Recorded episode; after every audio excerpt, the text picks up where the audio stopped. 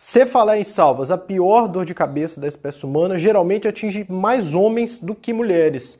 Essa dor de cabeça ela pode ser tratada basicamente de duas maneiras. Quando o paciente tem crise, não tem jeito, na maioria das vezes a gente precisa ir ao pronto-socorro e curiosamente os pacientes podem melhorar com oxigênio ou um bloqueio com lidocaína, que é um anestésico, ou alguns pacientes com algumas medicações injetáveis, entre eles o sumatriptano injetável.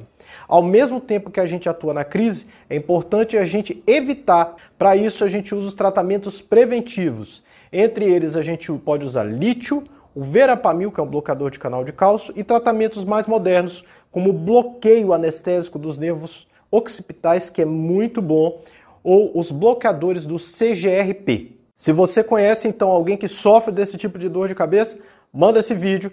Tem sim a oportunidade dessa pessoa ter uma melhor qualidade de vida.